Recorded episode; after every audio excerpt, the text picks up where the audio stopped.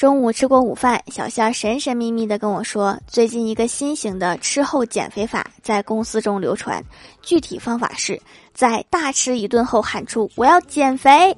我问他这个方法有用吗？小夏点点头说这个方法的优点就是爽。我点点头看着他。嗯缺点就是没有用。